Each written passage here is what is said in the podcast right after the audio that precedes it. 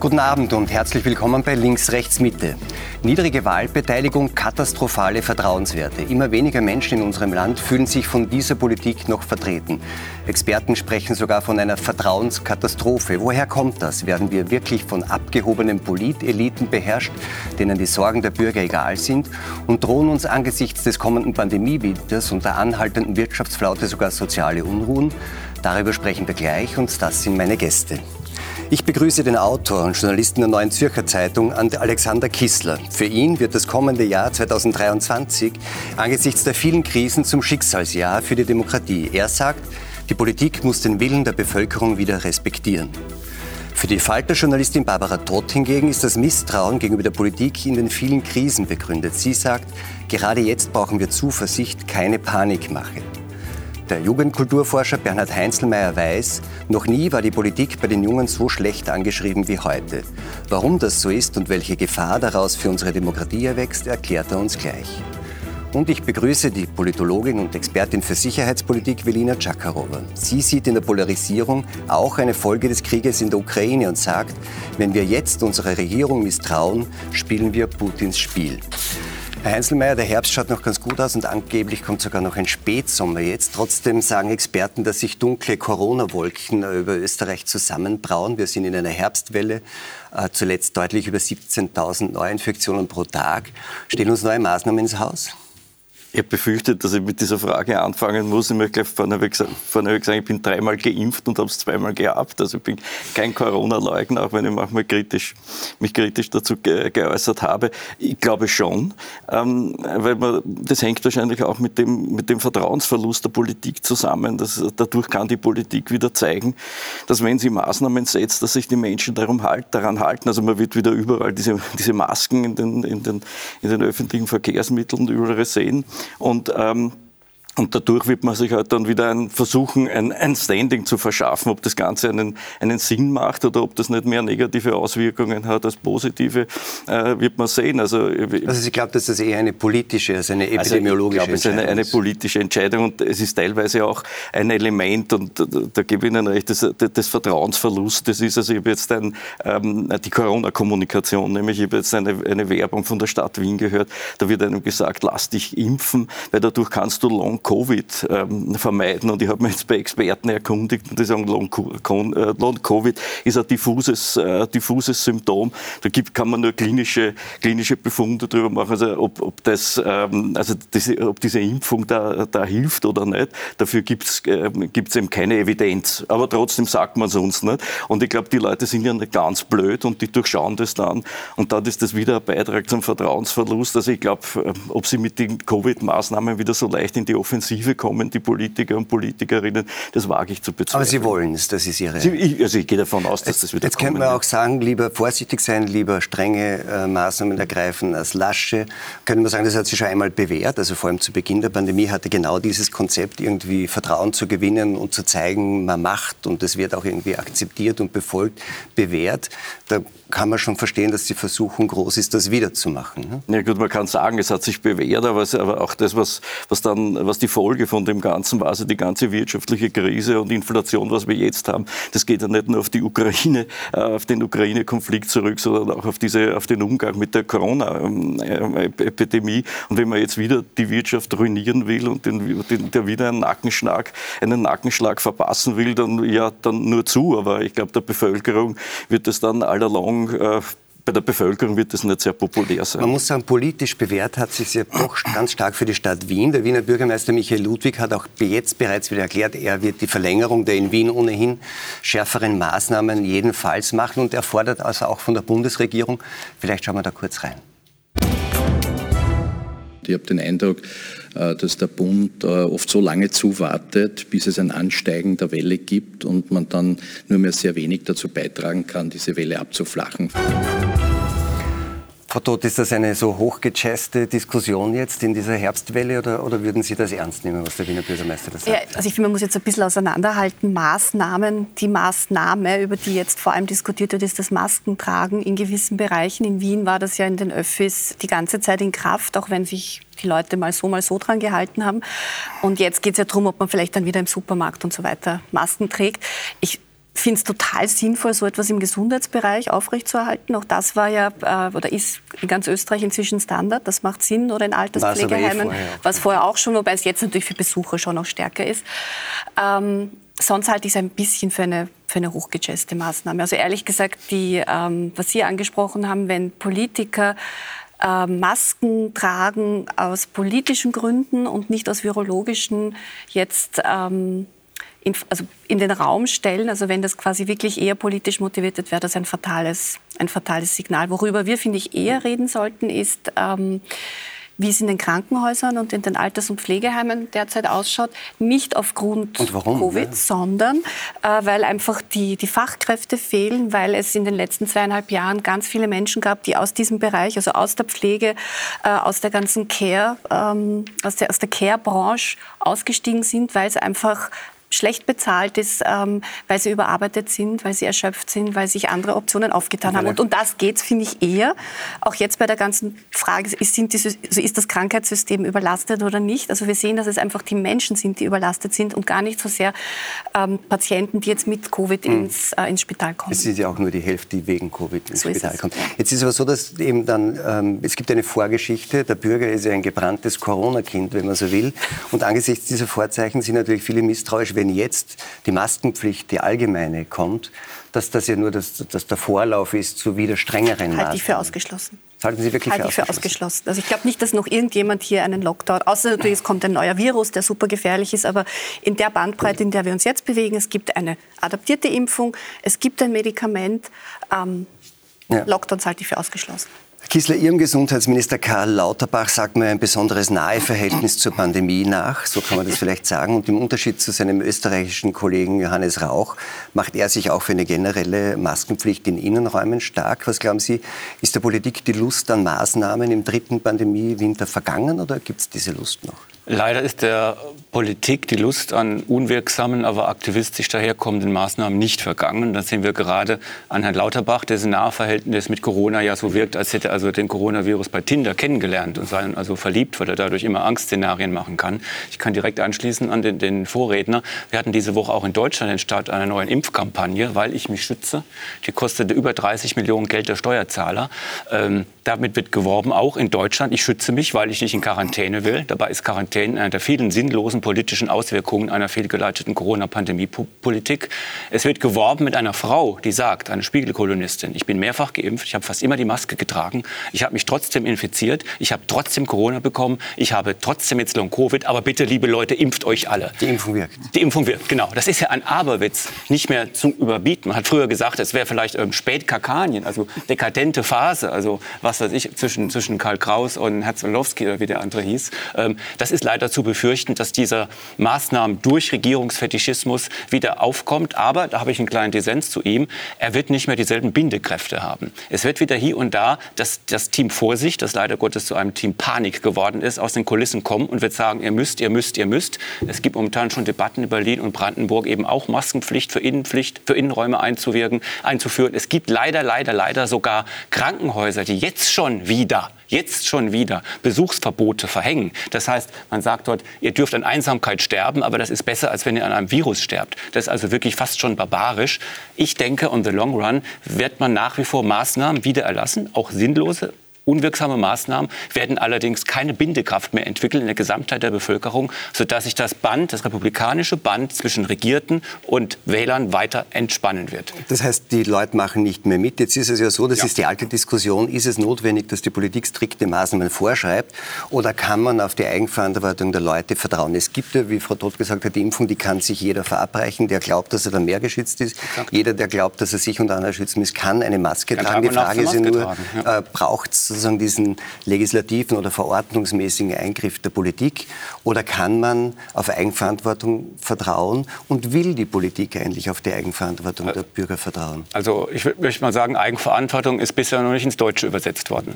Also es ist ein, eine Vokabel, die im Deutschen kaum vorgesehen ist. Man hat nach wie vor einen paternalistischen Staat lieber, der einem sagt, wo es lang geht, manchmal zum Guten, manchmal zum Schlechten. Klar, ich sehe selbstverständlich ein, dass ähm, Räume, in denen also generell eine sehr hohe Virenlast herrscht, Krankenhäuser, Pflegeheimen etc., dass man dort Zugangsbeschränkungen macht, dass man dort Tests durchführt, Masken verordnet, aber bitte keine allgemeinen Besuchsverbote und bitte nicht generell sagen, also wir kommen mit der Maske wieder besser durch diesen Winter durch, wir ordnen das an. Ich kenne keine einzige Statistik, die sagt, dass ein Land mit einem besonders strengen Maskenregiment eine bessere Corona Bilanz hatte in der ersten und zweiten Pandemiewelle. Kenne ich nicht. Da kommen wir vielleicht noch drauf. Frau Czakrowa, Sie sind natürlich ähm, in den letzten Zeiten uns vor allem bekannt geworden als Sicherheitsexpertin, aber als Politologin ist ja diese Frage, nämlich Eigenverantwortung versus politischen Eingriff, legislativen Eingriff, eine klassische Frage.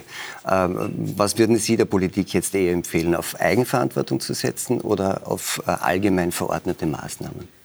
Ich würde der Politik vor allem empfehlen, äh, äh, gebündelt zu kommunizieren. Das heißt, äh, wenn sich die Politik für eine bestimmte Vorgehensweise entscheidet, soll es aus meiner Sicht erstens ähm, ein Zusammenspiel von Experten, also wir haben einen Krisenstab, darf ich daran erinnern, Experten, Bund und Ländern, also wenn es um den Fall Österreich geht. Aber insgesamt, glaube ich, ist es auch sowieso auch schon sehr, sehr bereichernd, dass Österreich sich auch anschaut, was in den anderen Mitgliedstaaten passiert. Das heißt, wir profitieren auch von der Erfahrung äh, der anderen Mitgliedstaaten. Mitgliedstaaten. Und insofern würde ich mir wünschen, dass die Politik besser kommuniziert und zwar gebündelt nach innen und zwar mit einem, äh, sagen wir mal, äh, geeinten Ansatz, weil sich die Gesellschaft vor allem dann irritiert fühlt, wenn unterschiedliche Vorgehensweisen unterschiedliche Politik, äh, politische Maßnahmen äh, offeriert werden. Aber wenn Sie sagen, man soll sich an Experten halten, dann ist ja das das Problem, weil ich nehme an, dass die Experten in ganz Europa über das gleiche Wissen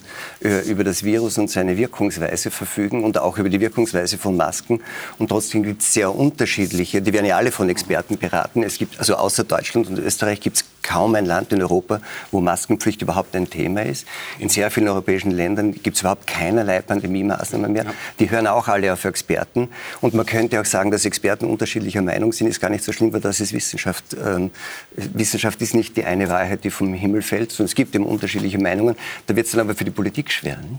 Es wird äh, für die Politik durchaus schwer. Äh, das, äh, ist, das ist der Fall. Aber wirklich denke ich mir andererseits, dass wenn sich die Politik gerade in diesen zwei Ländern dafür entscheidet, muss es dann auch entsprechend äh, erklärt werden. Also es muss dann auch plausibel gemacht werden, warum es nämlich ein bisschen anders ist. Und ich muss auch dann auf äh, das Gegenbeispiel verweisen. Also wir sollten uns hier, wir beschäftigen uns hier momentan mit ein bisschen Luxusfragen wie ich das äh, oft äh, nenne. Äh, schauen wir uns mal, was in China passiert.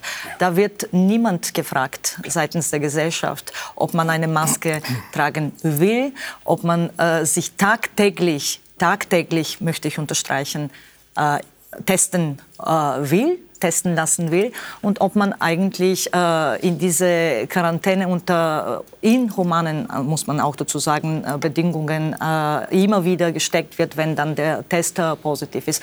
Also um das Gegenbeispiel auch äh, zu geben, sind wir hier in Europa und auch in Österreich beziehungsweise in Deutschland, auch wenn es jetzt um die Diskussion über die Masken handelt, eigentlich sehr, sehr weit entfernt von tatsächlichen Problemen, äh, im Umgang äh, mit Covid. Das ist trotzdem ein Grundrechtseingriff. Eine Maskenpflicht wäre ein Grundrechtseingriff und der muss sauber begründet werden. Wir hatten am Anfang der Corona-Phase, wo wir noch viel weniger wussten, natürlich, das konzidiere ich jederzeit, hatten wir die Tendenz zu sagen, ja, jetzt haben wir Pandemie, dann können wir das Grundgesetz, also die Verfassung mal kurz unter den Tisch legen. Wir schauen mal, was alles so geht. Und das ist einfach katastrophal, weil eine Demokratie muss sich ja bewähren in der Krise. Ein Grundgesetz, die gerechte Gerichte müssen ja wirksam sein, gerade bei einer Bedrohung. Das finde ich sehr schwierig. Und ein Satz nur noch, das, was Sie ansprechen, ist genau richtig. Diese inkonsistente Kommunikation. In der ersten Phase hieß es, ähm, lass dich impfen, damit das Gesundheitssystem nicht überlastet wird. Lass dich impfen, um andere zu schützen. Jetzt heißt es in der dritten Phase, lass dich schützen. Impfe dich, um dich selber zu schützen. Ist völlig inkonsistent. Herr Lauterbach beruft sich auf die Vereinigten Staaten und Herr Joe Biden sagt, Pandemie is over. Na was denn nun? Daher darf ich nur ganz kurz einhaken, weil das sehr, sehr wichtig ist. Daher meinte ich auch plausibel erklären, Klar. liegt es dann an der Anzahl der äh, Neuinfizierten, liegt es an der Anzahl äh, der, äh, oder liegt es an der Belastung der Spitäler, wie es schon äh, hervorgehoben wurde. Es muss muss eine plausible Erklärung dahinter stehen. Aber für die Plausibilität sind immer die Experten zuständig und das ist vielleicht auch ein Problem, ähm, weil man sagt jetzt äh, Österreich besonders wissenschaftsfeindlich, es wird nicht auf die Experten gehört. Gab es natürlich auch ein gewisses Overselling, nicht? Herr Kissler hat es angesprochen. Ähm, man hatte dann irgendwie noch den, den Lockdown für Ungeimpfte gemacht in Österreich, obwohl dort schon klar war, dass die Impfung ähm, sagen, die Ansteckung nicht verhindern kann. Dass also jemand, der ungeimpft äh, ist, möglicherweise ein höheres Risiko hat, selber schwer zu erkranken, aber genauso viel und genauso wenig jemanden ansteckt wie ein Geimpfter. Trotzdem hat man eigentlich, ich glaube, es waren 20 Prozent der Bevölkerung weggesperrt, mhm. ähm, auf der Grundlage von Expertenwissen, nicht?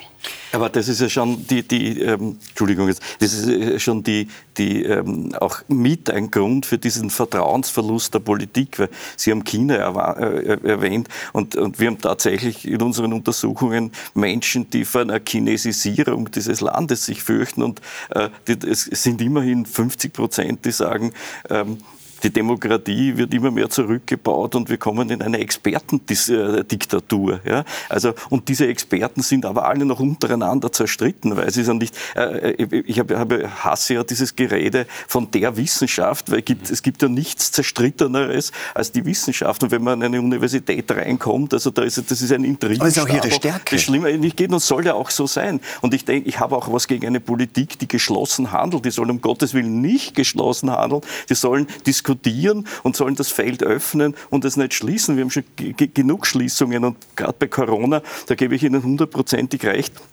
ist das Ganze so inkonsistent, ja, dass man letztendlich irgendwann einmal sagen muss, so, es ist Schluss, ja, und die Menschen sollen das für sich selbst entscheiden und man soll ihnen keine Pflichten mehr aufdrücken, ja. Das Gesundheitswesen muss man schützen und Ihnen gebe ich auch recht, die Probleme, die wir jetzt im Gesundheitswesen haben, die haben nichts mit Corona zu tun. Ich habe manchmal das Gefühl, die, die, die Politik versucht hinter Corona ihr Versagen in der Gesundheitspolitik zu, äh, zu, zu, zu, zu, verstecken, weil das, wir haben ja, das, wir sind unterdotiert, unteraus ausgestattet, die Leute sind schlecht bezahlt, es herrscht eine schlechte Stimmung. Also bitte, das hat mit Corona nichts zu tun, da sollen wir mal einmal hingreifen und da was machen, dass das einmal wieder ordentlich funktioniert. Ne? Ich muss Ihnen bei der, bei der Sorge vor der Expertendiktatur entschieden widersprechen. Also ich kann mir vorstellen, dass das in, den Umfragen, nicht, das sondern, dass das in den Umfragen ja, vorkommt. Ja, ja. Aber das halte ich äh, für, für maßlos übertrieben und ich finde, das muss man auch immer wieder ein bisschen zurechtrücken.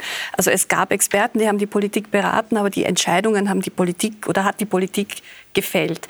Unter anderem, weil ja auch die Experten, es gibt halt eine Vielzahl von Zugängen. Doch immer unter Berufung auf die Experten. Unter Berufung auf die Experten. Aber die, die, ähm, die, Experten sind ja und Expertinnen sind ja auch so vielstimmig aufgrund ihrer Zugänge. Das ist ja auch die Aufgabe von Expertentum im mhm. Zusammenspiel mit der Politik. Und natürlich muss die Politik sich dann am Ende halt entscheiden und wird nie 100 Prozent zufriedenstellen mit den Entscheidungen. Da ist das eine oder andere schiefgelaufen, da gebe ich Ihnen recht, vor allem zu Beginn.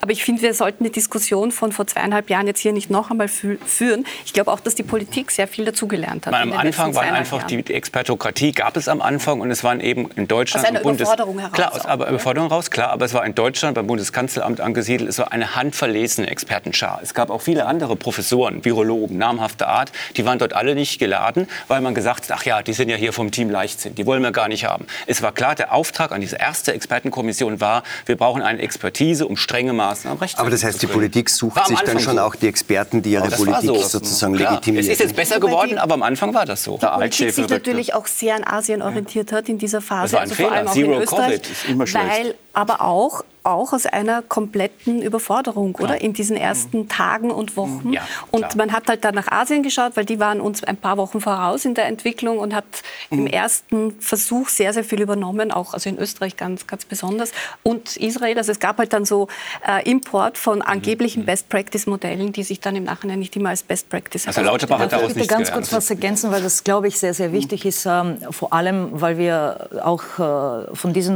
also von diesem Vergleich äh, zu China gehört haben. Und wir sind, äh, das möchte ich allen versichern, sehr, sehr weit von einem technokratischen Autoritarismus entfernt. Ja, glücklicherweise. Ja, das glücklicherweise. Das glücklicherweise, aber ich möchte das immer wieder, weil freuen. dieser Vergleich immer wieder gemacht wird. Na, aber was Herr Heiselmeier sagt, ist, glaube ich, nur, man, man muss, man, man, soll nicht unter den Tisch kehren und muss ernst nehmen, dass das in gar nicht so kleinen Teilen der Bevölkerung so gesehen wird. Auch wenn also die Experten ja. sagen dann, es aber ist gar keine Expertendiktatur, aber es sehen sehr ja. viele Leute. Und es hat ja auch noch die, der, der Alt-Chefredakteur der Süddeutschen Zeitung ja ein wunderbares Buch geschrieben, wo er wirklich sehr, sehr eindeutig nachgewiesen hat, dass bei vielen Corona-Maßnahmen eigentlich nicht der Bundestag entschieden hat, sondern irgendwelche Expertengremien, die wiederum eingesetzt wurden. Und ich finde, das sollte man im Keim ersticken, wenn ich ganz, ganz ehrlich bin, weil, weil äh, natürlich, Sie haben vollkommen recht, wir leben nicht in China, Gott sei Na, Dank. Ja. Luxus, wir haben wieder Luxusprobleme. Na, aber das ist kein Luxus. Denken Sie an die gescheiterte Demokratieprobleme sind keine Zero-Covid-Politik Luxusprobleme. Chinas. Also das- Denken Sie an die gescheiterte Zero-Covid-Politik Trotzdem ist es ein Chinas. ernsthaftes China Problem muss, hier. Aber China auch muss im dritten Jahr des, äh, der, der Pandemie nach wie vor 100 von Millionen von Menschen unter Lockdown einsperren. Wegen dieser gescheiterten Politik. China hat, das müssen wir auch dazu äh, sagen, keine mRNA-Impfungen, weil es einfach um eine Prestigesache geht. China will die eigen, äh, also will eigene Impfungen entwickeln und sie nicht aus dem Westen importieren, weil das natürlich äh, den Ruf der kommunistischen Partei schaden würde. das heißt, unter so einem Szenario diskutieren wir jetzt im dritten Jahr, wo wir im Westen, nicht nur in Österreich, insgesamt die meisten Impfungen haben, also eine Vielfalt an unterschiedlichen Impfungen, äh, am, äh, der größte auch Spender von Impfungen weltweit sind. Äh, diskutieren wir jetzt nach wie vor eigentlich, ob wir uns nicht an China-Modell Ich will halt, dass glaub, der Westen der Westen bleibt. Ich glaube, das, das will eh niemand und es, es ändert ja nur nichts am, am Vertrauensverlust und da möchte ich jetzt nur mal bleiben. Ja. Es gibt auch diese, und die, dieser Vertrauensverlust äh, in den westlichen Demokratien ähm, ist nicht so gering und ich würde vorschlagen, dass wir uns kurz dazu einen Überblick anschauen. Alexander van der Bellen feiert seine Wiederwahl im ersten Durchgang. Doch der Erfolg weist einen Schönheitsfehler auf. Denn gut ein Drittel der Wähler ist bei der Bundespräsidentenwahl dem Urnengang ferngeblieben. Bei der Wahl im deutschen Niedersachsen sank die Wahlbeteiligung gar auf 60 Prozent. Die Regierungsparteien wurden abgestraft. Dazu gewinnen konnte hingegen die rechtspopulistische Alternative für Deutschland. Sie verdoppelte ihr Wahlergebnis. Besonders unter jungen Wählern ist das Misstrauen der Politik gegenüber groß. Einer Studie des Instituts für Jugendkulturforschung zufolge vertrauen nur mehr 14 Prozent der Jugendlichen den Parteien. Und 64 Prozent aller Österreicher trauen der Politik nicht mehr über den Weg. Vertreten fühlen sich immer weniger Menschen. Erlebt unsere Demokratie eine Vertrauenskrise? Problem an der Vertrauenskrise, dass sagen, wirklich an, ans Zentrum unserer Demokratie geht und das heißt Beteiligung. Demokratie lebt von Beteiligung. Ähm, also es wenden sich einerseits immer mehr Wähler populistischen Parteien zu und andere bleiben fern. In, in der Summe, wie, wie sehr sehen Sie unsere demokratischen Grundkonstellationen gefährdet von der Entwicklung? Also in Deutschland würde ich sagen, es, es brodelt, es gärt und es kann auch explodieren. Die Zahlen in Deutschland sind ähnlich. 60 Prozent haben kein Vertrauen mehr zu den politischen Parteien. 47 Prozent sagen, davon abgeleitet auch ähm, mit dem gegenwärtigen Zustand der Demokratie seien sie nicht zufrieden. Im Osten eine klare Mehrheit. Und die dritte Zahl, nur 29 Prozent halten den Staat für, für handlungsfähig, für kompetent. Das heißt, die Leute erleben auf der kleinen Ebene einen, in Deutschland auf jeden Fall großteils dysfunktionalen Staat und auf der großen Ebene draufgesattelt einen Staat, der immer stärker in die einzelnen Bereiche des Alltags hineinregiert und immer mehr überzeugt ist, auch mit moralischen Anweisungen bis in den Alltag zu wissen, wo es lang geht.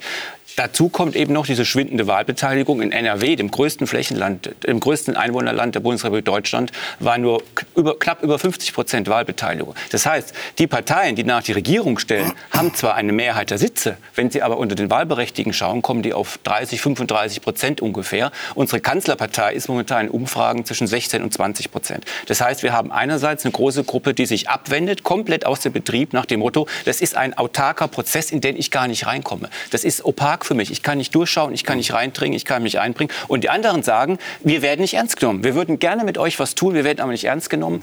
Deswegen haben wir zurzeit jeden Tag in Deutschland Demonstrationen, und zwar aus der gesamten Breite der Gesellschaft. Am Freitag hat die Handwerkskammer zu Demonstrationen aufgerufen, am Samstag die Linken, am Montag werden es wieder die Rechten sein. Also da braut, braut sich, würde ich mal sagen, eine fundamentale Vertrauenskrise an. Und meine, meine Befürchtung ist eben, dass auf dieser Repräsentationslücke der Parteien, die wirklich vorhanden ist, eine große Vertrauenskrise, ja Systemkrise der Demokratie werden kann. Deshalb sage ich, 2023 wird sehr entscheidend, weil die Politik auf diese vielen, vielen Krisen verantwortete und Verantwortliche und auch Erwachsene Antworten geben müssen. Es kann nicht sein, egal um welches Debattenthema es geht, dass wir sagen, wir haben es aber so beschlossen und jetzt ziehen wir das durch. Dass diese Krise da ist, glaube ich, ist ja, äh, kann man ja nicht irgendwie ähm, wegreden. Das ist so. Die Frage ist ja dann eher, was sind die Ursachen dafür? Nicht? Ist, es die, ist es tatsächlich so, dass es eine Abgehobenheit gibt? Ähm, spüren die Leute, dass einerseits zu viel eingegriffen wird, andererseits aber es nicht funktioniert, trotz dieser Eingriffe? Was ist der Grund dafür? Also ich, ich würde da äh, quasi einen Schritt zurücktreten und mal mir anschauen, was in den letzten allein 15 Jahren ähm, was wir alles erleben mussten. Das beginnt mit der Finanzmarktkrise 2008. Das beginnt mit einer großen Fluchtbewegung 2015, die ähm, Europas Regierungen sehr herausgefordert hat. Flüchtlingskrise ist dann, war dann das Stichwort. Ähm, das, dann kommt die Pandemie, die uns alle jede Person quasi total äh, erfasst hat und, glaube ich, viel auch verändert hat, in, in, auch in, in, unserem Wohlergehen und in der Art und Weise, wie wir ähm, unsere Zukunft sehen. Und jetzt dann noch ein äh, versuchter Blitzkrieg, ein Angriffskrieg mhm. Russlands äh, mhm. gegen die Ukraine. Also das sind schon besondere Zeiten, wenn man so ein bisschen im historischen Kontext sieht. Äh, und das muss man, finde ich, mit einbeziehen, wenn man so eine Diagnose, so eine harte Diagnose mhm. stellt, wie Sie es gerade gemacht haben. Also ich teile vieles von dem, was Sie sagen, aber ich glaube, es lässt sich aus dem Kontext erklären und nicht alleine zuspitzen auf, das sind abgehobene Eliten, die das Volk nicht mehr verstehen. Das habe ich auch nicht gesagt. Nein, aber, aber so, es, es kann man manchmal ein bisschen und man so hat den Eindruck, es, wird das, es findet keine Fehlerkorrektur statt. Plus, ähm, ergänzend zu dem, was Sie gesagt haben, in Österreich Österreich waren bei der Bundespräsidentschaftswahl 1,4 Millionen Österreicher gar nicht wahlberechtigt. Das ist, finde ich, ein Phänomen, das wir oft, ähm, auf das wir gar nicht schauen. Jetzt, es ist natürlich schlimm, wir haben geringere Wahlbeteiligungen. In Österreich waren es 65 Prozent jetzt bei den Bundespräsidentschaftswahlen. Aber wir haben leider auch eine immer größere Gruppe an Menschen, vor allem in den Städten sind es dann oft äh, bis zu einem Drittel, die nicht einmal wahlberechtigt sind. Aber das verstärkt es ja dann nur noch, weil die 65 Prozent genau. ja eh nur auf die Wahlberechtigten äh, ge so gerechnet. Aber Wenn ich die Einwohner nehme, sind wir schon unter 50 eh, Aber es verschärft es insofern auch, weil die Politik äh, offenbar nicht bereit ist, diesen Menschen ihr Wahlrecht ähm, zuzugestehen. Stichwort Doppelstaatsbürgerschaft Aber glauben Sie, dass dann die gesamte Wahlbeteiligung größer würde? Was, gibt, was bringt uns zu der Annahme, dass bei den 1,4 Millionen, die nicht wahlberechtigt sind, dass die dann alle wählen ja, gehen würden? Man, man kann es ja, ja sagen, also diese, diese Studie, die wir gemacht haben, der 14 Prozent Vertrauen der Politik. Ich habe jetzt mit einem Kollegen gesprochen, der hat das, äh, diese Batterie bei den äh, auf die Gesamtbevölkerung bezogen sind es 18 Prozent. Also, also, das heißt, also die 14 Prozent sind bei den Jugendlichen. Die sind bei den Jugendlichen und ne? die 18 Prozent sind es auf die Gesamtbevölkerung, habe ich äh, vor, vorgestern gehört. Und das ist, ich gebe Ihnen vollkommen recht, das hat natürlich auch mit diesen, mit diesen multiplen Krisen zu tun, aber es sind auch Prozesse, die, die, die laufen seit, äh, seit Jahren, seit Jahrzehnten und die das bewirken. Also es gibt erstens Punkt eins Repräsentationskrise der Politik, das kann man in jedem, jedem politikwissenschaftlichen Buch, das neu erschienen ist, nachweisen nachweisen. Im Parlament sitzen halt 14 äh, Prozent Juristen in Deutschland, ja. Lehrer, Beamte, Beamte. Ähm, äh, liberale Akademiker etc. Das sitzt da drinnen. Das Zweite ist äh, selektive Responsivität. Das heißt, ähm, das bedeutet, die Wissenschaft, wenn ich das nehme, hat, hat, hat, nachgewiesen, dass die Anliegen der akademischen Schichten ja eine höhere Wahrscheinlichkeit haben, in, der, in, in, der, in den Parlamenten Berücksichtigung zu finden als die unteren, ähm, äh, die, die unteren Sozialschichten und dritter ganz wichtiger Punkt, haben wir eh schon andiskutiert, Auslagung Auslagerung von Entscheidungen auf nicht majorative äh, Institutionen, äh, Zentralbank. Also auf demokratisch äh, nicht legitimiert. Ja, also das, und, und das, das, das, alles noch ge gemeinsam mit einer, mit einer wie es jetzt, äh, wie's jetzt ähm, äh, im, im, im, neuen Buch von Brecht und, ähm, äh, und, und, und Welzer, die Mediokratie, ja, die in Wirklichkeit suggeriert, ja, eine öffentliche Meinung, die aber in Wirklichkeit eine Meinung einer Minderheit ist, das alles zusammengenommen, ja, das hat schon schon ein bisschen ein narkotisierenden wir, wir können uns vielleicht jetzt im Hintergrund könnten wir uns anschauen eine Grafik mit den Ergebnissen auch Ihrer Studie, wo eben ähm, so diese 14 Prozent nur mehr ähm, Vertrauen der Jugendlichen sind. Ähm, jetzt gibt es dieses Klischee der konsumorientierten Jugend und der individualistischen, die sich nicht für äh, Politik interessiert. Das gibt es ja schon länger. Das ist ja nicht ganz neu, ähm, dass, dass Jugendliche sich tendenziell von der Politik abwenden, ist jetzt nicht 2022. Was hat das für Gründe? Gut, das ist, äh, liegt an, an dem, was, man, was ich Ihnen jetzt versucht habe zu sagen. Also die, die, die Leute haben das Gefühl, dass wir in einer Marketingdemokratie reden, äh, leben und wo es nur mehr darum, äh, darum geht, äh, durch geschickte Kommunikation sie zu lenken und zu leiten. Stichwort gelenkte Demokratie. Und wenn Sie sich dann das anschauen, dann haben Sie die Lenker der Demokratie da abgebildet. Nicht? Medien, Parteien, Bundesregierung. Ja, ja, ja, wundert mich nicht, dass das so ausschaut. Das ist ja genau das Problem. Das möchte ich nochmal verstärken. Wenn ich hier sehe, dass also Medien und Parteien fast gleich schlecht wegkommen, aber ganz vorne liegen. Ich glaube, das ist doch das Resultat, dass viele den Eindruck hatten, und es war in der Corona-Pandemie genauso und ist jetzt vielleicht teilweise immer noch so, dass die Medien Lautsprecher sind der Politik, mhm. statt Regierungshandel kritisch zu hinterfragen. Ich glaube, diese Lust am Widersprechen, was ja eigentlich ein urliberaler, vielleicht sogar linker Impuls ist, der ist leider Gottes viel, nicht allen, aber vielen Medien abhanden gekommen, ist, wenn ich zum Beispiel sehe, dass die Öffentlich-Rechtlichen in Deutschland sehr Mühe haben, ähm, immer wieder mal kontroverse Formate zu bringen. Man tut sich mittlerweile etwas leicht, man hat es erkannt, da müssen wir was tun. Aber es hat doch wirklich auf der hochhohen Zeit der äh, Corona-Debatte hat doch wirklich eine Eingängigkeit im öffentlichen Diskurs geherrscht, großteils im veröffentlichten Diskurs, der also mit den unterschiedlichen Zugängen in der normalen Gesellschaft kaum noch in Einklang zu bringen war. Jetzt ist aber interessant, äh, wenn wir bei den Zahlen noch bleiben, dass gleichzeitig äh, wir in den letzten Jahren gesehen haben, dass es, ähm, also Fridays for Future, ähm, Flüchtlingspolitik, dass es auch immer besonders starkes und massives, könnte man sagen, Engagement gerade von Jugendlichen gegeben hat. Ist das nicht ein kleiner Widerspruch? Ja, aber wir haben, wir haben über das Ganze, wir verweigern überall eine vernünftige, eine vernünftige sachliche Analyse. Also, ähm, wollen Sie sagen, Fridays for Future verweigern na, eine vernünftige nee, nee, nee, sachliche Analyse? Nein, das wollte ich Fridays die Fridays, sind ja extrem nee, Fridays for Future ist äh, keine Jugendbewegung, ist eine junge Bewegung und es sind vor allem äh, Jugendliche aus den Bildungsschichten, die da aufmarschieren. Die große Krise, die große Krise, die wir jetzt haben, und das zeigen unsere Daten recht deutlich, ist, dass die Mehrheit der, der Jugendlichen aus den mittleren und niederen Bildungsschichten der Auffassung ist, äh, wie teilweise das in Deutschland auch der Fall ist, dass, äh, dass Österreich, Österreich, ähm, dass es in Österreich Österreich keine Mitbestimmung mehr gibt und 63 Prozent der Jugendlichen aus dem oberen Gesellschaftsdrittel sagen, nee, die, die Demokratie funktioniert, alles in, ist in Ordnung, ich kann mich einbringen. Und wir müssen auch einmal über Also es ist auch ein Elitenphänomen. Ja, aber Eliten, ich würde es gar nicht Eliten nennen, ich würde es gar nicht Nein. Eliten nennen, es verstärkt sie gerade.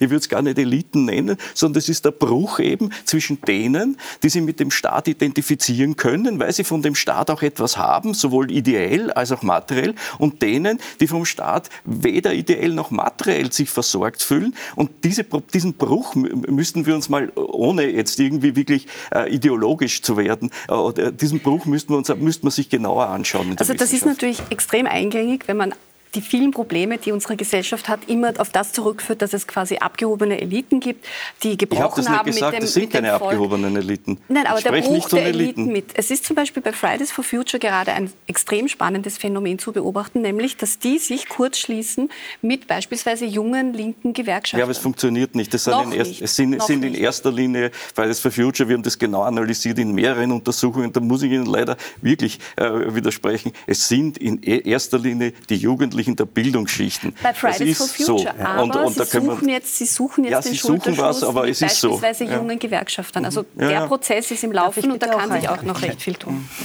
Ich wollte Sie nämlich, ich wollte Sie fragen, weil das, das geht ja um so eine Art Social Divide, oder? Ja, ja. Was Sie sagen wollen, ist jetzt nicht unbedingt, dass uns äh, abgehobene Eliten Nein, regieren, sondern dass, in der, dass, in der, dass unter den Jugendlichen ja. und überhaupt in der Bevölkerung jetzt in der Rezeption ein großer Unterschied zwischen denen besteht, die was haben vom Staat und denen es gut geht so es. und das denen, die, die nichts haben vom Staat. Aber vielleicht ist es auch noch was anderes, wenn man sagt, abgehobene äh, Eliten. Jetzt haben wir gerade Bundespräsidentenwahl gehabt Frau Chakarova und da wurde wiedergewählt ein 78-Jähriger. Ähm, wer das im Wahlkampf thematisiert hat, das, äh, ne, der wurde irgendwie gleich, ähm, wurde gleich mal irgendwie auch beiseite geschoben. Ist es nicht auch so, dass die Repräsentation auch damit zu tun hat, dass wir von alten, von alten Menschen regiert werden? Also durchaus. Also, also, wir sehen dieses Phänomen nicht nur in Österreich, sondern das ist ein allgemeines Phänomen im Westen, äh, auf beiden Seiten der Atlantik. Und äh, da kann ich mir schwer vorstellen, dass sich die Jugend in irgendeiner Form äh, und in irgendeiner Weise vertreten fühlt. Äh, die Mittel, äh, der Kommunikation fällen. Auch äh, die Jugend kommuniziert ganz anders mit ganz unterschiedlichen Digitalisierungsmitteln, die von dieser Generation von, äh, von der Politik überhaupt nicht äh, verwendet äh, werden. Und wenn verwendet werden, dann auch nicht auf die Art und Weise, dass das eigentlich die Jugend anspricht. viele der Themen, die, für die sich die Jugend interessiert, sind auch nicht, oft nicht in einer Wahlkampagne, ob es jetzt Bundes- oder, oder, oder ob es eine Präsidentschaftswahl oder eine Bundeswahl ist. Und zwar ist es natürlich vor allem, ähm, also und zwar geht es natürlich vor allem um die Zukunft. Es geht um die Digitalisierungsthemen, es geht um die Umwelt, also es geht nicht nur um Klima, sondern generell um Umwelt.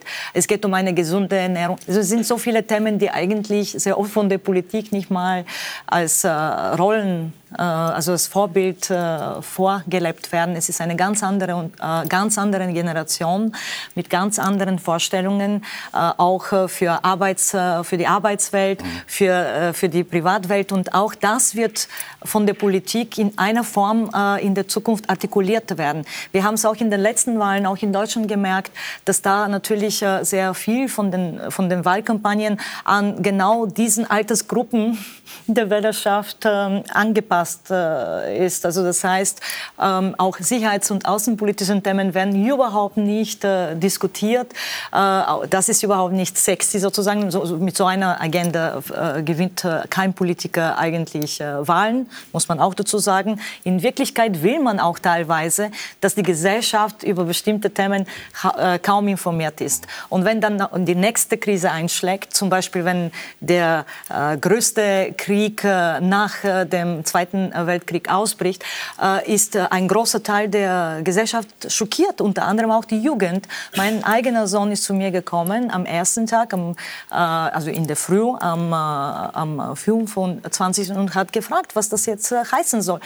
In Wirklichkeit haben sie kaum Informationen bezüglich der großen Themen. Wir haben auch das Thema Verschuldung nicht angesprochen, die große Verschul Verschuldungskrise und die Reaktionen, also die Politik, die dann danach eingeführt wird, wurde. Warum habe ich das jetzt angesprochen? Weil wir jetzt wiederum in einer nächsten genau. Vertrauenskrise. Ich, ich, ich, ich möchte nicht alle Fässer gleichzeitig aufmachen. Wir kommen zum Krieg und zur Wirtschaft ja. kommen wir gleich. Ich möchte jetzt nur noch bei dieser Frage auch Generationen bleiben, weil ja in Ihrer Zeitung, zum Beispiel im Falter, äh, wir jetzt in letzter Zeit lesen können, dass es auch ein Hoffnungssignal äh, gibt, nämlich Dominik Vlasny ähm, alias Marco Bogo hat es ja gut abgeschnitten. In Wien wurde er Zweiter. Ähm, ist das jetzt sozusagen das, was helfen kann, solche Leute, dass die, die die, die Jugendlichen wieder näher an die Politik ranbringen, dass sie das, das, Gefühl haben, da ist jemand, der repräsentiert uns? Naja, das Spannende am Phänomen Vlasny ist, dass er äh, erstens die Jugend, die ja angeblich sich so abwendet von der Politik äh, und wenn sie politisch aktiv ist, äh, nur quasi aus der Elite sich, ähm, also nur Bildungselite aktiv wird, dass der querfeldein ansprechen konnte, die jungen Menschen. Und er hat das gemacht mit einem sehr akzentuiert linken Programm muss man sagen. Also er ist, kein, er ist, ein Linkspopulist wahrscheinlich. Er könnte in Deutschland vermutlich bei der Linken ein, ein Star werden. Ähm, und er hat es vor allem gemacht, indem er sehr authentisch war, auch sich als quasi Novize im politischen System offen dargestellt hat, also einfach nicht als klassischer Politiker aufgetreten ist ähm, und indem er die Selbstironie eingesetzt hat. Also ich glaube, so Spaß, so Spaß oder Satireprojekte oder politische Projekte, die aus der Satire entstehen und dann zu einem politischen Projekt werden. Ich meine, Vlasny ist ja nicht mhm. der Einzige. Ich meine, Herr Zelensky und äh, Cinque Stelle in Italien, also das ist ein Phänomen, das wir zuletzt öfters beobachten konnten. Das aber nicht immer sehr erfolgreich gewesen Das nicht sehr erfolgreich ist. In Deutschland gibt es ja. ja. auch ein Beispiel, äh, wenn es mit der harten politischen Realität ja. konfrontiert wird. Zelensky stellen wir jetzt vielleicht mal zur Seite, ja. weil der ist momentan sehr, sehr erfolgreich mit dem, was er macht. Ähm, aber bei Vlasny wissen wir es noch nicht. Aber wir haben feststellen können, es ist nicht so, dass äh, sich die Jugend quasi überhaupt nicht mehr für Politik interessiert. Man muss sie nur richtig ansprechen, man muss sie vor allem authentisch ansprechen. Aber damit bleiben wir eigentlich auf einer Art ästhetischen Ebene. Wenn man so nein, nein, nein. Wieso? Also er das hat ja, das er hat ja, ist Habitus und wie man nein, das macht. Nein, er hatte ja ganz ich, ich weiß nicht, ob sich jemand erwartet, ein Jugendlicher, dass seine Probleme auf dem also Arbeitsmarkt also, oder in der Wirtschaft aber er hat, ja, er hat ja acht Punkte präsentiert, wo ich ja. gemeint habe, das war eigentlich ein klassisches linkes Wahlprogramm. Mhm. Ja. Das ging von Windräder aufstellen, also Energiewende, über ähm, Gender Pay Gap schließen, also quasi ein klassisch mhm. feministisches Argument, äh, bis hin zu Wahlrechtsthemen. Also er war, ich meine, er hat jetzt noch kein ausgearbeitetes politisches Programm hinter sich, aber er hat doch acht sehr klare auch politische Ansagen gemacht. Also es ist nicht nur die, der Gestus, ja, sondern da ist schon auch zumindest der Beginn eines Inhalts. Heißt also Vlasny Hoffnung der Jugend, oder? Also wenn das, wenn das links ist, das ist auch eine Degenerationserscheinung der Linken, wird das ist eine wichtige, äh, wichtige Frage der Linken ist die Klassenspaltung der Gesellschaft und die, also das Auseinanderdriften zwischen, äh, zwischen Arm und Reich. Und, ähm, auch das hat Herr Vlasny. Ja, er, er hat es thematisiert, aber es ist, er ist völlig unpolitisch. Es gab keine Lösungen. Er möchte über alles reden. Alle möchten über alles reden. Aber ich gebe Ihnen in einen ganz einen wichtigen Punkt recht. Das ist diese, diese Ironie. Also, ähm, und ähm, Ironie, Zynismus, sagt man, was ist denn das? Das ist moralische Verzweiflung. Also, man weiß nur eins, mehrheitsfähig ist es nicht. Aber Blasny ist eine Bewegung der moralisch verzweifelten Jugend, die halt äh, sich mit dem Staat in keiner anderen Weise mehr auseinandersetzen, als sich in irgendeiner Form damit über den lustig zu machen. Also das darf man, darf man nicht vergessen. Ja, also Ironien äh, sind, sind nicht immer, also das ist, sind, benutzen häufig Leute, die sich politisch als nicht mehr wirksam erleben. Und es ist wichtig ist auch, und das ist ganz ein wichtiger Punkt, diese kulturelle Differenz. Also das lesen wir bei Gramsci, der gesagt hat, der vorpolitische Raum ist wahnsinnig wichtig. Das lesen wir aber auch bei der neuen Rechten, die sagt, die Metapolitik ist so wichtig. Das ist ein metapolitisches oder vorpolitisches Phänomen.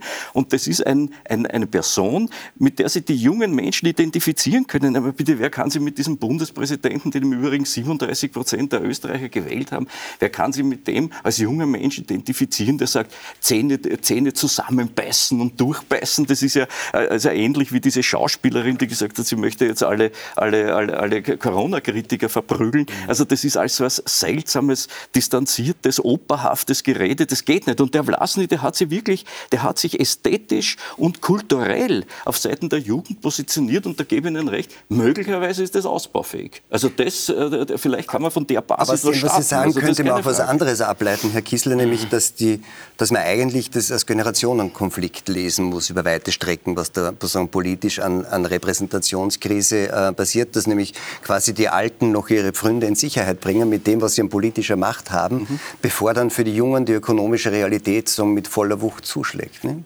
Nein, finde ich nicht. Nee, ich glaube nicht, dass es primär ein Generationenkonflikt ist. Ähm, ich glaube, auch junge Leute wollen gut regiert werden.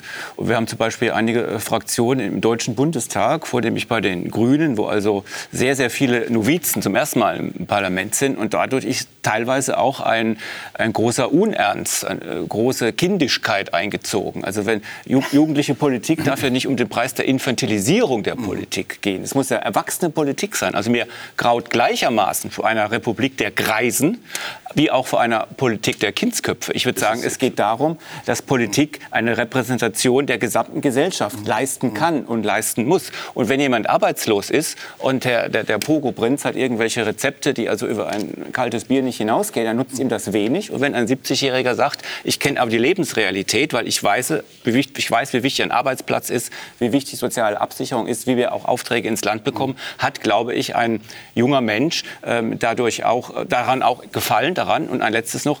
Ich glaube nicht, dass die Jugendlichen im Ganzen entpolitisiert sind. Nein, da glaube ich das auch überhaupt nicht. Ja. Ich war, war, gestern an einem Seminar teilgenommen für, für, junge Leute zwischen 18 und 25. Da kam mehrfach die Rückmeldung, sie ist extrem politisiert. Was ist entscheidend? Authentizität. Und das vermissen sie. Und in diese Repräsentationslücke ja. gehen nicht die Politiker, sondern die Influencer. Das ist vollkommen richtig, was Sie sagen. Aber entpolitisiert und nochmals geht es aber, wie gesagt, um die Mitte. Wie kommuniziert man eigentlich mit bestimmten Gruppen? Gruppen der Gesellschaft. Und das ist etwas, was würde ich meinen, fast allen Politikern, äh, also Entscheidungsträgern momentan mehr oder weniger nicht gelingt.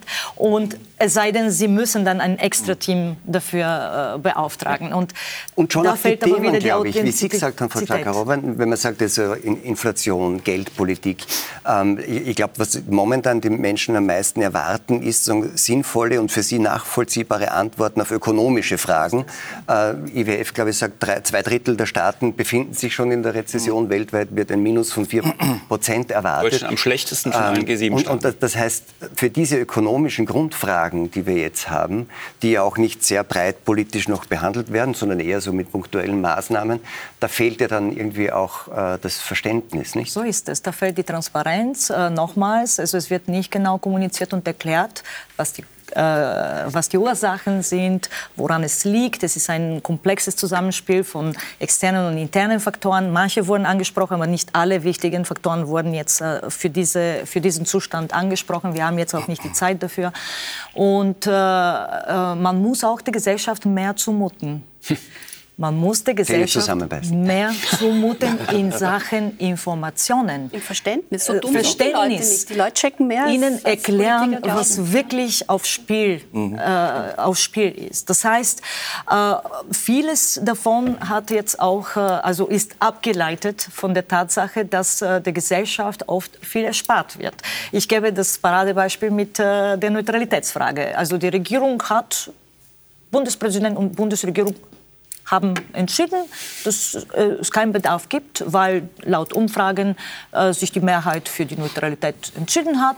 Und insofern gibt es dann keinen Bedarf, dass man da überhaupt über die Auswirkungen von der neuen sicherheitspolitischen Situation in Europa auf Österreich äh, gibt. Das heißt, wie wollen wir uns überhaupt mit der neuen sicherheitspolitischen Lage auseinandersetzen als Bürger und Bürgerinnen? So das wurde für uns alle im Vorab entschieden und das ist das genau, was auch im Bereich der Wirtschaft äh, äh, teilweise geschieht. Also man will ein bisschen das eigene Scheitern, politische Scheitern retuschieren, aber gleichzeitig natürlich auch nicht auf alle aber da wird es natürlich interessant. Dann gehen wir jetzt gleich mit der Neutralität auch zum Ukraine-Krieg. Der übrigens ist ja auch die wirtschaftliche Frage. Also vieles, ich glaube, dass ja auch viel Skepsis gegenüber der europäischen Politik, gegenüber Russland und den Sanktionen genau aus dieser ökonomischen Frage kommt, dass die Leute sagen, ja schon, aber wenn das uns selbst kaputt macht, was ist dann mit mir, nicht? Mhm. Ähm, deswegen ist es ja auch so schwer, glaube ich, dieses Sanktionenregime aufrechtzuerhalten, mhm. weil man befürchtet, dass man irgendwann ähnlich wie bei den Corona-Maßnahmen keine Mehrheit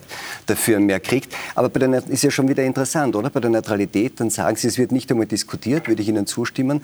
Nur weil die Mehrheit der Meinung ist, wir sollten die Neutralität behalten, ist natürlich unter demokratischen Bedingungen auch ein schwieriges Argument, weil umgekehrt würden Sie wahrscheinlich sagen, die Sanktionen machen wir schon, aber nur solange es eine Mehrheit der Menschen auch mitträgt. Also da geht es dann genau in die Gegenrichtung. Da geht, ein, ein großer, großer Kanal, öffnet sich da auf. Man muss einerseits ist Politik auch gewählt, deswegen sind wir ja in keiner demoskopischen Diktatur und auch nicht in einer rein plebiszitären Republik, wird gewählt auch zwischen den Legitimationspunkten, die wir Wahlen nennen, Führung zu zeigen. Also ich erwarte natürlich schon von einem Bundeskanzler oder einem Bundespräsidenten, dass er nicht sagt, oh, heute kommt gerade das an, mache ich das. Das war ja so ein bisschen das, das Edel unter Frau Merkel, dass man den Eindruck hat, ach, Fukushima, Umfragen gerade alle gegen Kernkraft, hau weg das Teil. Ne? Oder mit der, mit, der, mit der Bundeswehr genauso, ach, irgendwie brauchen wir gerade nicht so ewiger Frieden, ist vielleicht ausgebrochen, weg mit der Wehrpflicht, bzw. Aussetzung der Wehrpflicht. Also einerseits muss die Legitimation zurückgebunden sein ans Volk, andererseits soll man auch nicht dem Volk nach dem Maul reden.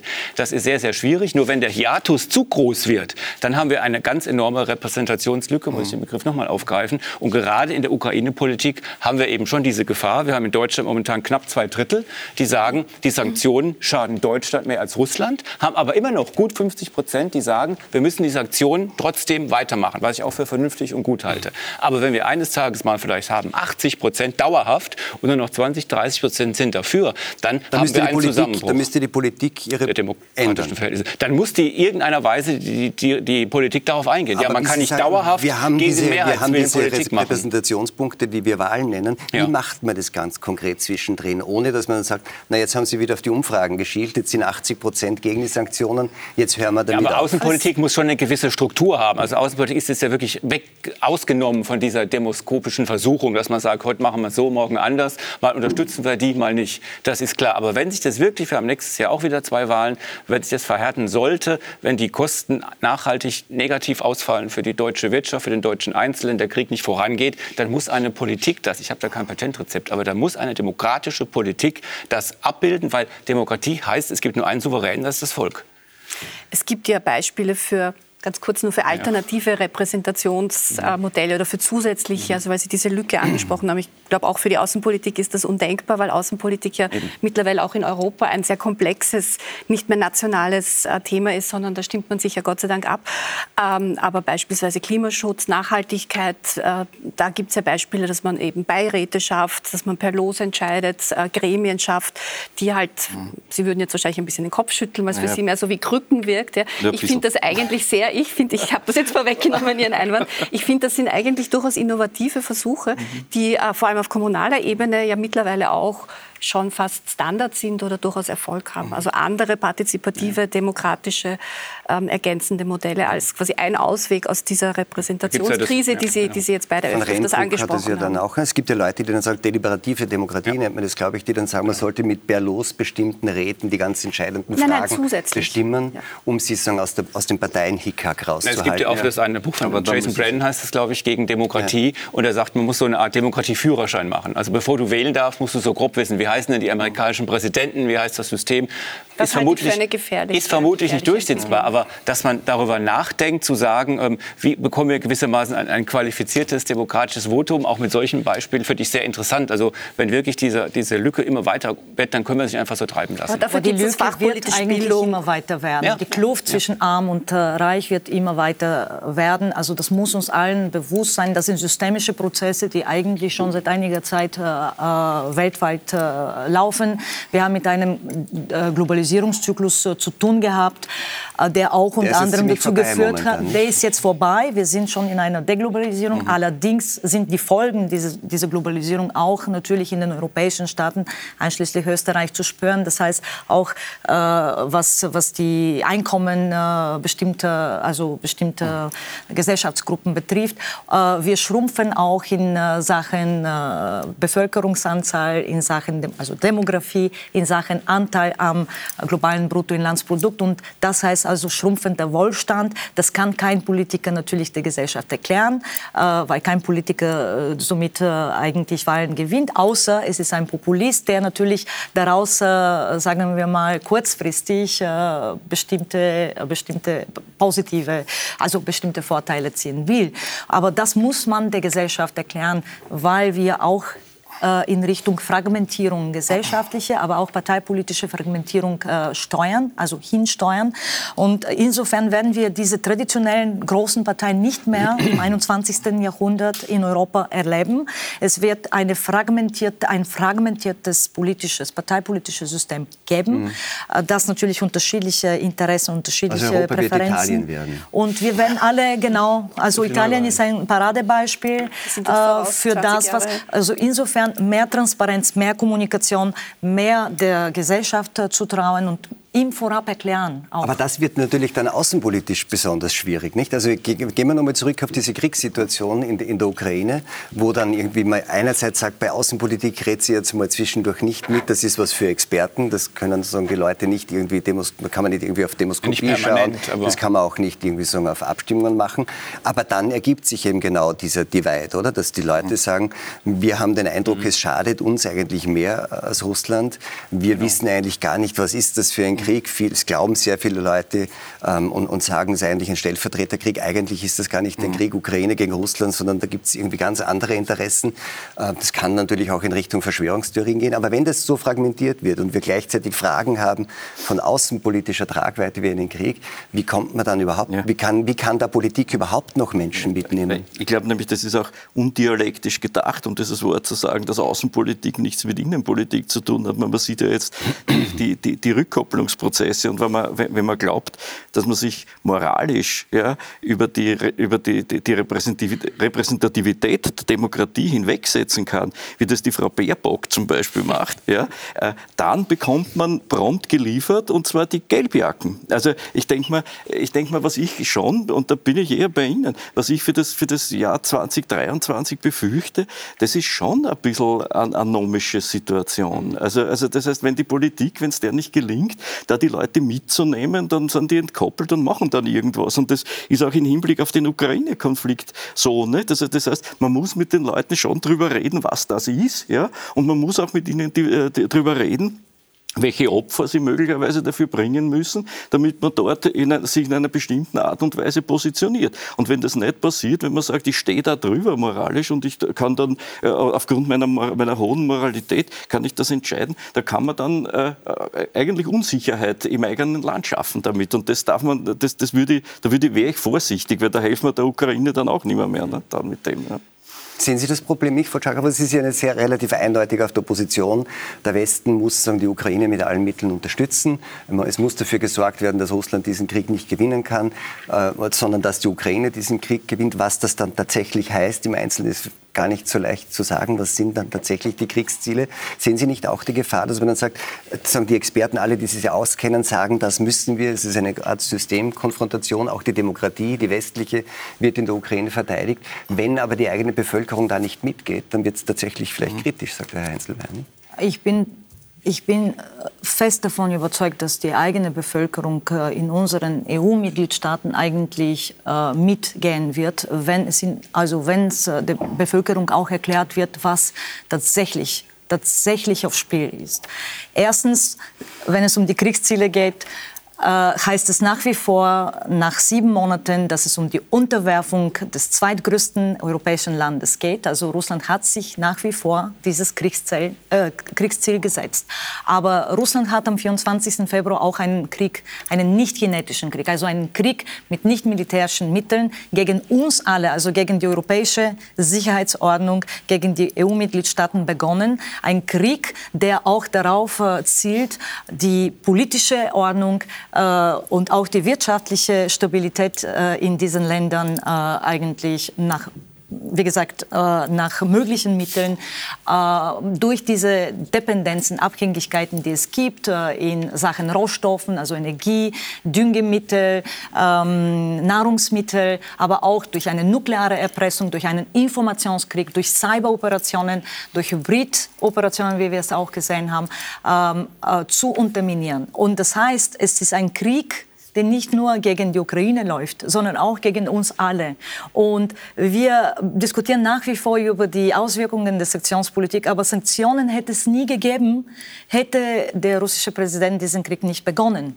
Das heißt, die Sanktionen sind eine Folge von einem Krieg, für die, Entschei also die Entscheidung für diesen Krieg wurde von einem ja, anderen. Aber die Frage ist nur trotzdem, ob Sie das richtige Mittel sind. Und, das ist ja die Frage. Und wie wir jetzt nach sieben Monaten schon klar und deutlich sehen, wirkt das Zusammenspiel zwischen Lieferungen von Waffensystemen, Sanktionen. Also wir sind schon äh, mit acht Paketen, also Sanktionspaketen, äh, so weit, dass, die, äh, dass der Wirtschaftseinbruch in Russland sich bemerkbar mhm. gemacht hat.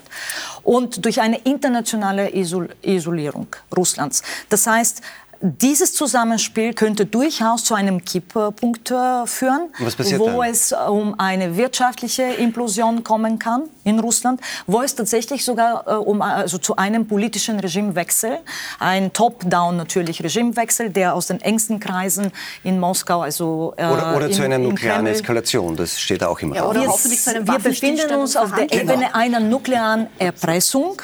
Es gibt aber nach wie vor keine Indizien für einen äh, Einsatz von, nuklearen, takt, von taktischen nuklearen Waffen. Das jetzt heißt, haben die meisten Leute, das ist auch jetzt so nebenbei am Tisch gefallen, oder zu einem Waffenstillstand. Und da habe ich den Eindruck, wenn jemand sagt, eigentlich wäre es wichtig, irgendwie einen Waffenstillstand zu haben und darauf folgend, weiß ich nicht, irgendein Kriegsbeendigungs- oder Friedensabkommen, habe ich den Eindruck, wer das derzeit sagt, gerade in Deutschland oder in Österreich, äh, ist eigentlich schon ein Putin-Versteher. Das ist dann schon Teil ja, des anderen Problems, nicht? Das ist ein äh, russischer Narrativ. In Wirklichkeit will sich Russland momentan als der rationale Akteur äh, darstellen. Das, ist, äh, das war, äh, apropos, äh, wurde von uns, von den Experten... Ist, wenn man da jetzt anderer Meinung ist, was ist Darf ich nur ganz kurz äh, das ja. Äh, bis zum Ende erklären? In Wirklichkeit wurde dieser Waffenstillstand, diese Bereitschaft zu einem Waffenstillstand schon seit Monaten vorausgesehen, also von den Experten, die sich mit dem Thema schon seit Jahren beschäftigt haben. Das heißt, äh, Russland hat äh, das äh, Minimum an Kriegszielen erreicht durch die völkerrechtswidrige äh, Annexion der vier Re Regionen. Und es war absolut zu erwarten, dass es im russischen Interesse ist, diese Bereitschaft zum Waffenstillstand bzw. Friedensgesprächen äh, zu erklären. Warum? Weil das eigentlich für, Russi für, für, die russischen Interessen vom Vorteil ist. Jetzt spielt Russland auf Zeit, will verhandeln, will sich als der rationale Akteur äh, darstellen. Also das heißt, die Ukraine sollte jetzt irrational, also der irrationale Akteur sein, der den Krieg aus russischer Sicht verlängern will. Und in Wirklichkeit muss man verstehen, dass dieser Waffenstillstand, auch wenn es in also geben würde, äh, den Krieg nicht beendet, sondern nur verlängern wird. Aber das heißt, er, wird, er, er, kann dann nur enden mit einer Art von ukrainischem Sieg und einer Implosion Russlands. Die Frage ist nur, ob das das ist, was, sich dem, was, was man sich auch tatsächlich realpolitisch wünschen kann. Nicht? Man muss ja immer sehen, was sind die Auswirkungen. ist es für uns hier in Europa nochmals muss man das wirklich verstehen, weil das, war, das wurde schon mehrmals auch angesprochen, äh, 2023, die sozioökonomischen Auswirkungen, auf das hofft Putin. Das heißt, die ganzen Abhängigkeiten, die ich kurz geschildert habe, Energie, Rohstoffe, äh, Düngemittel, äh, Lebensmittel, äh, also Nahrungsmittelexporte, plus nukleare äh, Erpressung, plus die ganzen Informationskriege, die geführt mhm. wurden.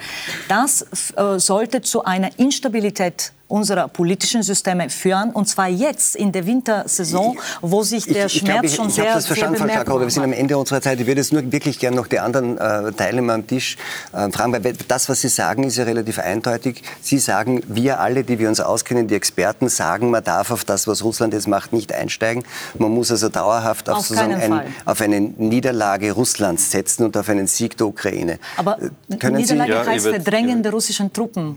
Es wird nicht auf russischem Territorium gekämpft. Verdrängen ja, ja. der russischen ich mein, Truppen meine, aus ukrainischem aus, Territorium, das inklusive, wäre eine inklusive, inklusive der Krim, habe ich schon verstanden. Die Frage ist, ähm, das, das, ist sozusagen die Forderung der Experten. Ich habe immer den Eindruck gehabt, Sie sind da eher skeptisch. Sie denken, man müsste... Ähm, ich, ich, mein, ich, ich, möchte mich da jetzt nicht verkühlen, weil ich mein, das ist genauso ein Thema, wo man sich natürlich völlig ruinieren kann. Also ich habe nicht Lust, dass morgen dann wieder diese ganzen Hysteriker dann über mich, mich herfallen. Das ist eigentlich nicht so interessant. Aber, aber ich, ich, habe, ich bin 1983 in der österreichischen Friedensbewegung gewesen. Ich habe im Religionsunterricht gelernt, es gibt keinen gerechten Krieg. Von dem redet heute kein Mensch mehr. Ich bin der Auffassung, dass man das Szenario dort so schnell wie möglich ein, einfrieren muss und einmal diese Abschlachterei beenden muss. Das ist äh, für mich das Wichtigste. Sterben auf beiden Seiten Menschen, die es nicht wollen. Und ich habe mit vielen Ukrainern geredet, die gesagt haben, kann man das nicht endlich beenden dort? Mich, mir ist das völlig wurscht, mich interessiert das überhaupt gar nicht. Äh, es geht für viele Leute da um Großmachtpolitik und es, es ist eine Konfrontation äh, zwischen Russland, der NATO und, äh, und den USA auf dem Boden der Ukraine, die, da, dafür missbraucht wird, ja, dass sich diese, dass die ihre, ihre Claims neu abstecken. Und ich, ich bringe Ihnen nur abschließend ein Beispiel. Ich kann, kann mich erinnern, mein Vater hat mir immer erzählt, wie 1962 diese, diese, die Russen versuchten, auf Kuba die, die Raketen aufzustellen. Da war Kennedy der, der sich durchgesetzt hat, alles weggeräumt. Und wenn man das, die ganze Geschichte nachlässt, hat die NATO, haben, haben, haben die vorher in der Türkei 36 Raketen aufgestellt, die, auf die, die auf, äh, gezielt haben, äh, gezielt haben auf, auf Russen. Und der Kennedy hat vernünftigerweise gesagt, na gut, man kann auch über diese Raketen reden. Und so hat man sich geeinigt. Und ich denke mal, sowas was ich, ich sage, meine, meine, Fantasie ist, sowas gehört, gehört dort auch her. Wir müssen wieder stärker auch dahingehend denken, wie kann man das beenden, ohne das wirklich bis zum Ende zu treiben, wo dann irgendwer gewinnt oder wo eine atomare Katastrophe kommt. Also zumindest das muss auch mitgedacht werden von mir aus. Ja. Ich bin ja auch, da, ich, ich, ich, hasse dieses manichäische Weltbild, das ist, das ist eine Schlacht gegen Gut und Böse, das ist also furchtbar. Also ich glaube, wir müssen schauen, dass wir das einmal auch dort in den Griff kriegen. Da sollen sich die Leute einfach bemühen drum. Ne? Also ich fürchte, beenden. Im klassischen ja, Sinn wird das nicht. Das wird maximal eingefahren sein und wird uns die ja. nächsten Jahrzehnte, wenn nicht das nächste Jahrhundert beschäftigen. Ja, aber dann kommt der nächste Krieg. Das ist genau ja, das Paradebeispiel kommt immer dafür, der nächste Krieg. Sie, aber Sie verlegen dann den Krieg auf die nächste Generation. Die nächste Generation wird sich dann mit diesem Krieg wieder, also wenn, wenn der Krieg aufflammt, äh, konfrontiert sein. Ständig und hier so. geht es eigentlich in darum, genauso ob es überall. nicht mehr Sinn macht und es macht für uns alle. Also es ist ja. in unserem Interesse auch diesen Krieg ein für alle Mal ja. zu beenden.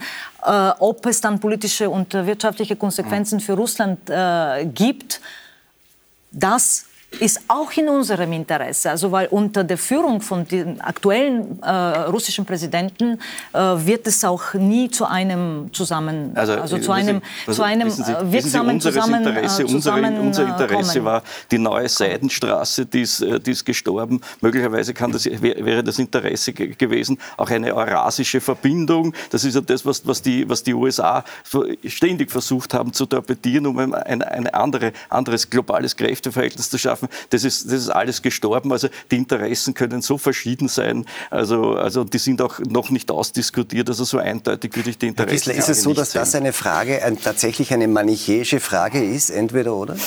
Ähm, ich finde, in gewisser Weise widerspreche ich Ihnen da. In gewisser Weise ist die manichäische Frage beantwortet. Der eine ist der Aggressor, das ist ja Putin, und die anderen sind überfallen worden. Aber das er ist nicht das Böse. Ukraine. Nee, aber es ist, Ja. diese Frage ist Das klar ist entschieden. völlig klar. Herr Völlig Putin lässt sich hier feiern, ein, lässt einen äh, Schauspieler und Ex-Priester vom Heiligen Krieg schwafeln auf dem Roten Platz. Da läuft es mir kalt runter, auch wenn ich an die Gräueltaten noch sehe. Einer ist der Aggressor, der Aggressor muss bestraft werden. Punkt. Zweitens, wer nicht bestraft werden muss, ist, wer sich in westlichen Demokratien Gedanken darüber macht, wie dieser Krieg zu Ende kommen kann. Das ist das Schlimme. Also wir nutzen diesen Krieg nicht, wenn wir ihn nur mit einem Debattenkrieg in Deutschland oder in Österreich beantworten. Es gibt da einen Satz, den ich da oft denke, von Wallenstein, dem großen Feldherrn im, im 30-jährigen Krieg, der am Ende seines Lebens gesagt hat, und wenn am Ende alle Länder in Asche liegen, muss doch ein Friede gemacht werden. Und die Hoffnung habe ich auch, dass irgendwann doch ein Friede gemacht werden muss. Mir fehlt heute hier die Fantasie, aber es muss einen geben.